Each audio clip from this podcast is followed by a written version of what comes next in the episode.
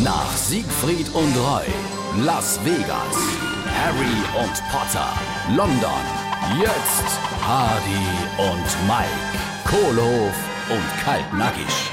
Oh, was für eine Panne, was eine Panne. Mir ist jetzt noch ganz anders da. Ach Gott, was ist dann los? Das weißt du ganz genau.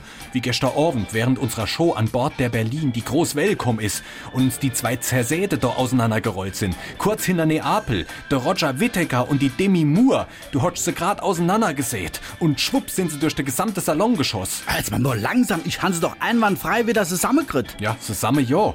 Aber verkehrt. Guck mal, da hinten huckt der Mann von der Demi Moore. Der ist jetzt stinkig, weil er mit der Demi Whittaker verheiratet ist. Aber die Frau vom Roger Whittaker, du, die strahlt wie ihr Batsch immer. Die freut sich total. Na ja, die ist ja jetzt auch mit dem Roger Moore zusammen. Hardy und Mike, Kohlhof und Kaltnackig. Gibt's auch als SR3 Podcast.